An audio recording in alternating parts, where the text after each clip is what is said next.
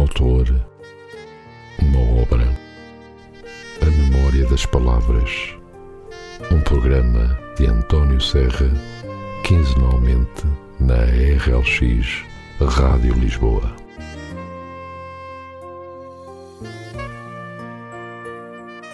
Ora então, muito bom dia e sejam bem-vindos a mais um programa, A Memória das Palavras.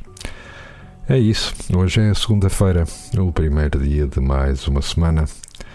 Espero que esteja tudo bem consigo. O meu nome é António Serra e vou estar aqui durante alguns minutos para lhe falar de um autor e de uma obra. Hoje trago-vos a obra O Mundo em que Vivi, de Ilse Loza, editada pelas edições Afrontamento escritora portuguesa, autora essencialmente de literatura infantil, nasceu numa aldeia perto de Hannover, na Alemanha, a 20 de março de 1913 e faleceu a 6 de janeiro de 2006 no Porto. Fugida à perseguição nazi, refugiou-se em 1934 em Portugal e radicou-se no Porto, adquirindo a nacionalidade portuguesa. Colaborou em várias edições periódicas, como O Diabo, Gazeta Musical e Todas as Artes, Sierra Nova, Vértice, Colóquio Letras, Portugal e Jornal de Letras. Traduziu para português eh, vários escritores de língua alemã, Brecht, Max Frisch e Adolf Himmel, entre outros, assim como o dinamarquês Andersen e para alemão vários autores portugueses.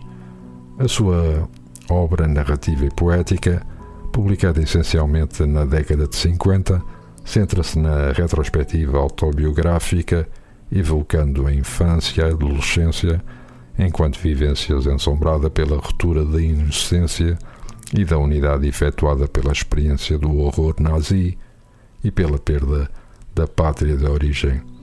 A simplicidade com que exprime angústias passadas e presentes, com especial menção para o sentimento de se reconhecer estrangeira e estranha, quer no espaço natal, quer na, na pátria adotiva.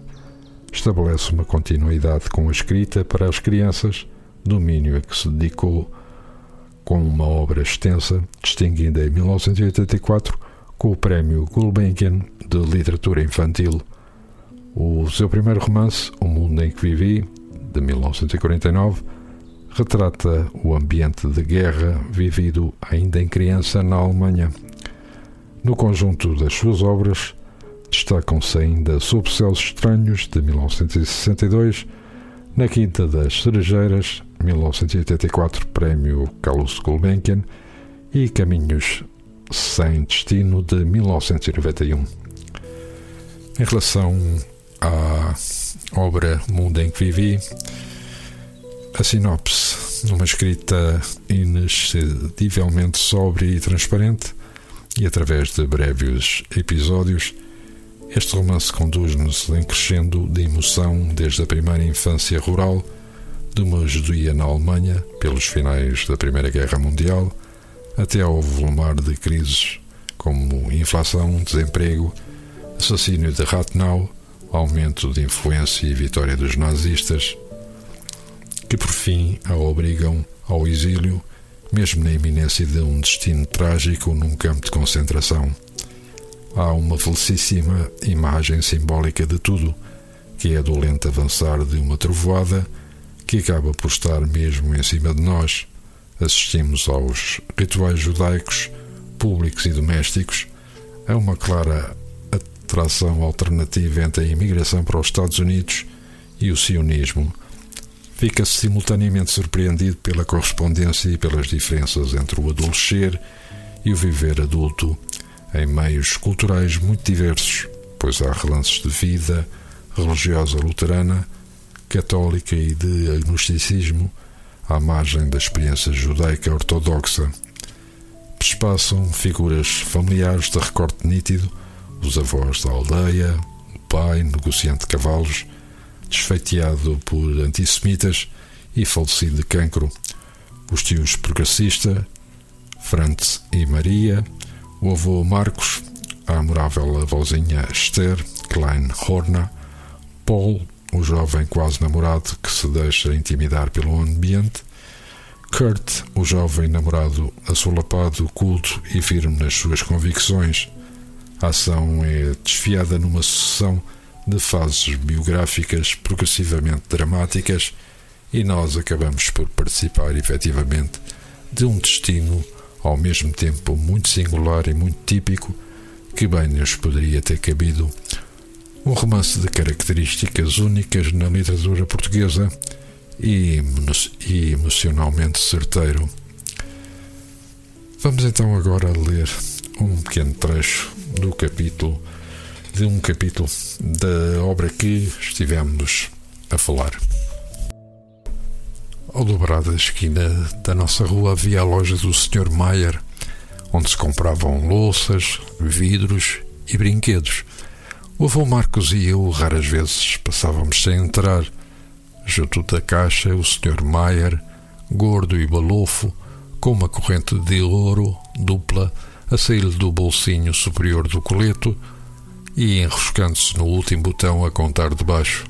Com esta corrente bamboleante sobre a pança, a mão do Sr. Maier só deixava de brincar ao responder ao caloroso aperto de mão do meu avô. Que é de novo, Maier? E o Sr. Maier, cuja mão voltava a divertir-se com a corrente de ouro, contava uma das suas muitas anedotas. O avô dava gargalhadas, esfregava as mãos de gozo, batia nas costas gordas do Sr. Maier. Muito boa essa, muito boa. Desconcertada, eu olhava do rosto bonito do avô para a cara bochechuda do Sr. Maier e cismava porque é que os grandes riam de coisas tão diferentes das que faziam rir as crianças. O Sr. Maier convidava-nos a subir para a secção dos brinquedos no andar de cima.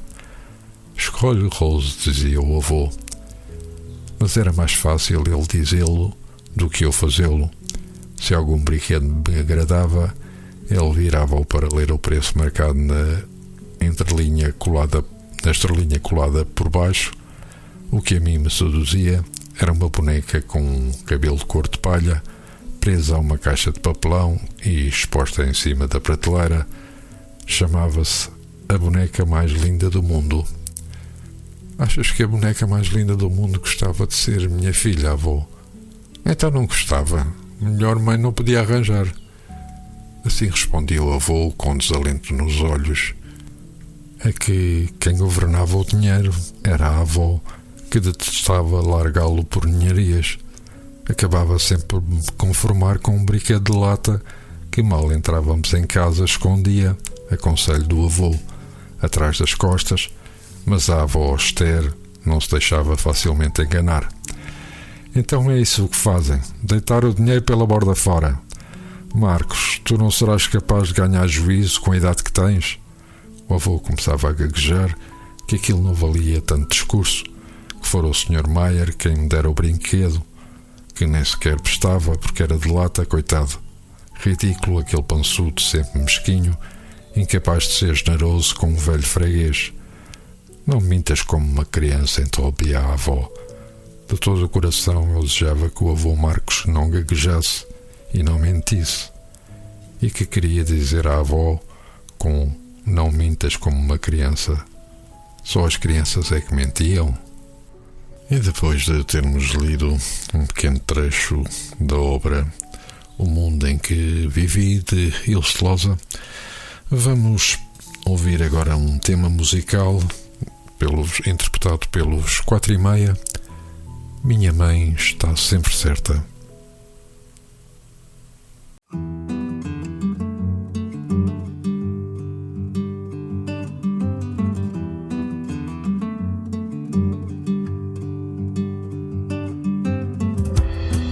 Ela disse-me ao jantar: Tens o prato para acabar. A cenoura é para comer, dos teus olhos vai fazer duas estrelas a brilhar. Ela disse, meu menino, tu ainda és pequenino, mas o tempo corre louco e todo o empenho é pouco para guiar o teu destino. Ela lê no meu olhar.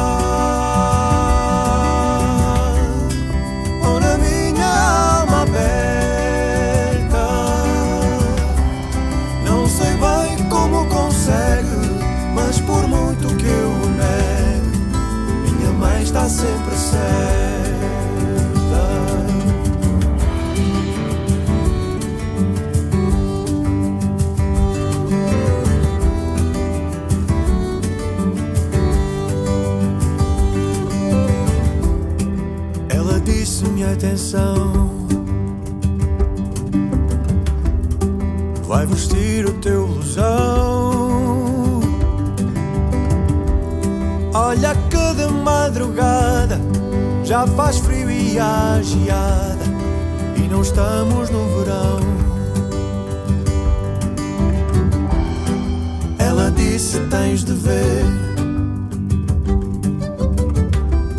o que está a acontecer. Olha que essa rapariga é muito mais que uma amiga e não a queres perder. Ela lê no meu olhar.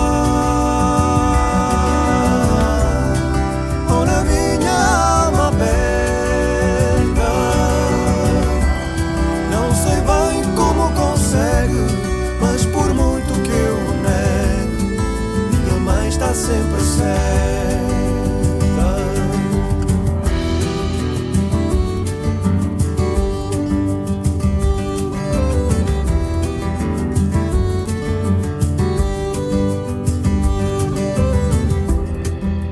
disse: tem cuidado. Vê se abrandas um bocado.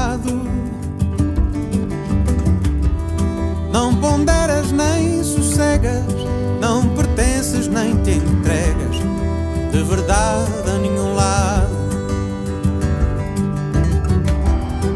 Ela disse, meu rapaz. sabes bem do que és capaz. O mundo espera por ti, segue em frente e sorri. Não queiras ficar para trás.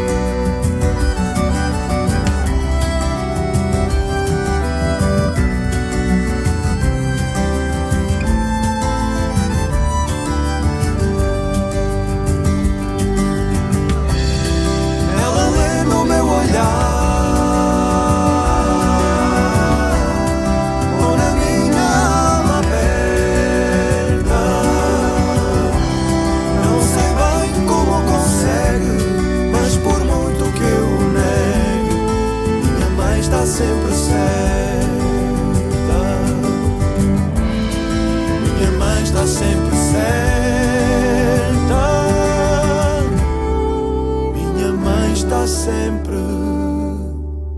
certa.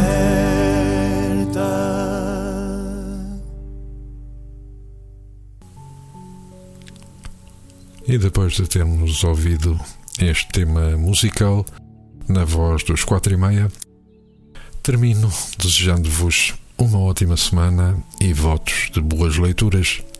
Nós voltaremos daqui a 15 dias. Até lá, fiquem bem.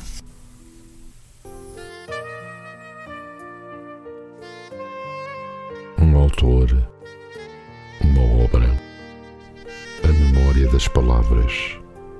Um programa de António Serra, quinzenalmente na RLX Rádio Lisboa.